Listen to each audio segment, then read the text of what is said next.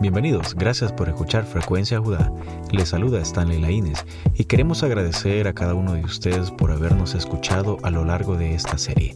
Este es nuestro último episodio de nuestro podcast Adorando al Dios verdadero, en el cual reflexionaremos sobre la visión que tuvo Juan cuando fue llevado al cielo y pudo ver por un momento la adoración constante que Dios está recibiendo sentado en su trono como el Rey soberano. Meditemos entonces sobre el tema una adoración gloriosa, el retorno al propósito de nuestra existencia, en la voz de Mario Llanos. Es impresionante la manera en cómo muchos hemos imaginado la forma en que viviremos cuando partamos hacia la eternidad. Si somos verdaderos hijos de Dios, estamos seguros que estaremos en la misma presencia de Él pero eso mismo nos lleva a imaginar y a preguntarnos qué es lo que haremos por toda la eternidad. Surgen preguntas como ¿qué edad tendremos en el cielo? ¿Conoceremos a nuestros familiares de manera similar como lo hacíamos aquí en la tierra? ¿O si ejerceremos funciones semejantes a las que como seres humanos desarrollábamos en esta vida? Es evidente que ninguno de nosotros tenemos las respuestas a estas inquietudes, puesto que Dios no las ha revelado. Sin embargo, una de las realidades que no nos podemos permitir especular ni discutir referente a la vida en el cielo es esta, que Dios es adorado y en su debido tiempo nosotros le adoraremos por toda la eternidad. A primera vista esto pareciera que es muy cansado y hasta aburrido, debido a nuestra naturaleza finita y atendiendo al hecho que somos pecadores, la idea de adorar a Dios por los siglos de los siglos es difícil de aceptar. Aunque esta sea nuestra naturaleza intrínseca, la cual no podemos evitar y buscamos a toda costa realizar, es decir, adorar, nos negamos a dirigir esa adoración a quien debemos rendirla. Pero esta trágica realidad no siempre permanecerá así, ya que habrá un día en que unánimemente y de manera perfecta rendiremos adoración a quien le pertenece. Cumpliremos fielmente el propósito por el cual fuimos creados por Dios.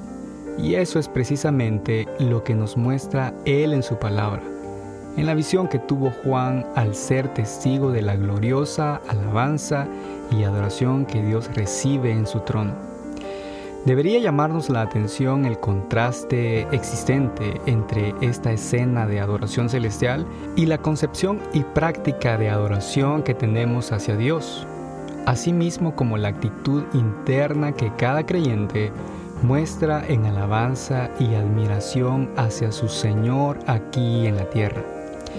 Esto nos debe de poner a pensar en cómo estamos adorando a nuestro Dios o, en todo caso, si verdaderamente le estamos adorando. Ahora bien, si nos propusiésemos a estudiar un modelo de adoración que refleje y muestre la gloria de Dios, que nos convierta en adoradores en espíritu y en verdad, que haga que la iglesia tenga el impacto debido en la vida de las personas, reflejando de manera sublime, reverente, poderosa y temible la grandeza del Dios a quien adoramos, este es el modelo al cual debemos devolver nuestra mirada. Es por eso que tenemos como cometido hacia la iglesia de Cristo presentar y apreciar a nuestro Señor como lo pudo presenciar el apóstol Juan de tal manera que podamos ser transformados en nuestra concepción de la adoración que damos cuando nos congregamos juntos para rendirle culto a nuestro gran Dios.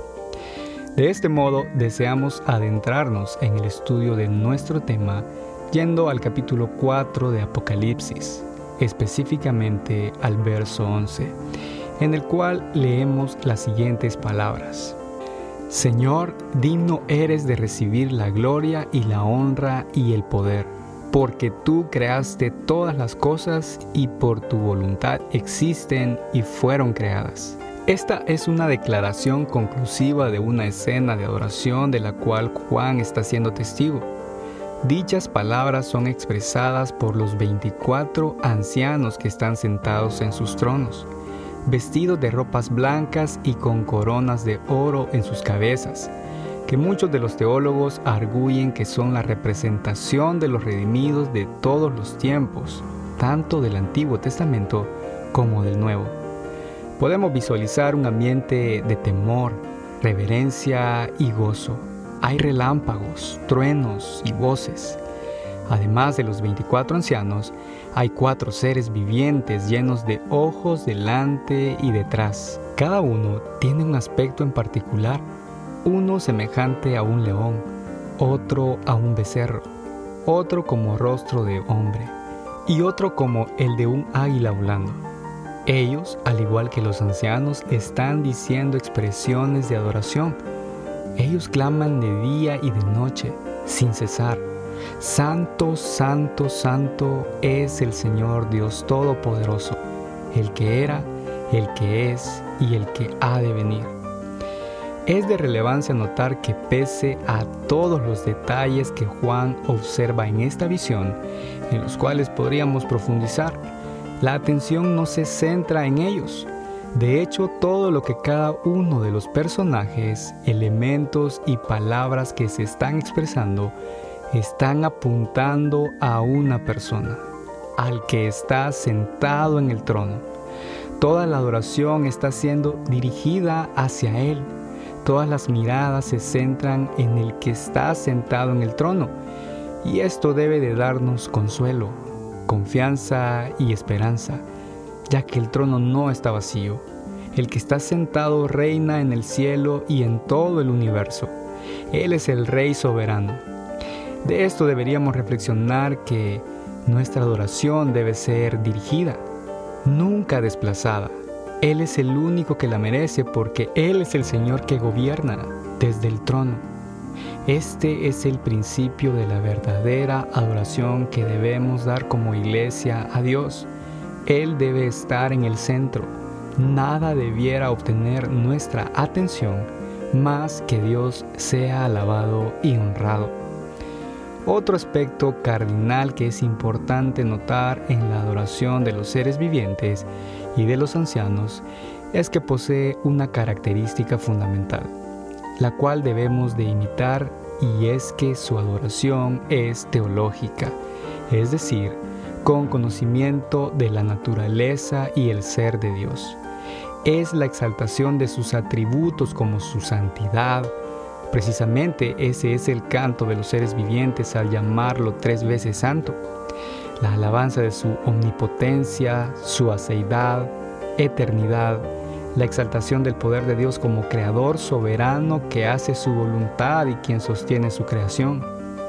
De esta descripción podemos extraer el principio que la verdadera adoración debe estar basada en la naturaleza y conocimiento de Dios en la magnificencia de lo que Él es. Además, es de suma relevancia que nos demos cuenta y que no pasemos por alto que la adoración celestial está basada en acciones de gracias. Eso es lo que podemos notar en la actitud de adoración de los ancianos cuando se postran ante el que está sentado en el trono y echan sus coronas que Dios mismo les ha dado en señal de gratitud y al contemplar su pequeñez ante tal magnificencia. Ellos están agradecidos que no tienen más que dar a Dios que sus propias coronas aunque están sentados en tronos, están conscientes que existe uno que está sentado en un trono más grande y sublime ante el cual caen rendidos. Ellos no buscan un nombre para sí mismos, ni ser exaltados. Por el contrario, están agradecidos por lo que Dios ha hecho por ellos. Sus ropas blancas dan testimonio de ello. Sus pecados han sido perdonados y sus vestiduras han sido lavadas. Si los serafines adoran a Dios sin cesar, cuando no han sido redimidos ni perdonados porque no han pecado contra Él, cuánto más ellos saben que tienen razones para adorarle, puesto que han sido convidados a la gran fiesta de adoración, pese a la condición de pecadores, pero perdonados en Cristo Jesús. Eso es suficiente para cambiar nuestro enfoque de nuestra adoración. el comprender que Él es digno de recibir la gloria, la honra y el poder de parte de nosotros sus criaturas, redimidas y compradas a precio de sangre. Esta solo es una muestra de cómo adoraremos por la eternidad, sin la mancha del pecado que ahora nos imposibilita adorar a Dios como Él lo merece. Pronto podremos adorarle de manera genuina, con toda nuestra mente y con todo nuestro corazón. Mientras tanto, santifiquémonos en Cristo y que el Espíritu Santo nos ayude a dar una ofrenda en adoración que acepte nuestro Señor que está en el trono. Que nuestra adoración sea transformada, que se vuelva teocéntrica, que esté saturada de la palabra de Cristo, que nuestra alabanza esté llena de sus atributos y de gratitud, para que podamos adorar a Dios como Él merece ser adorado. Que la adoración celestial se vea reflejada en nuestra adoración congregacional y podamos cantar al unísono, Señor, digno eres de recibir la gloria y la honra y el poder, porque tú creaste todas las cosas y por tu voluntad existen y fueron creadas. No hay mayor placer que contemplar la hermosura de la santidad de nuestro Dios y adorarle.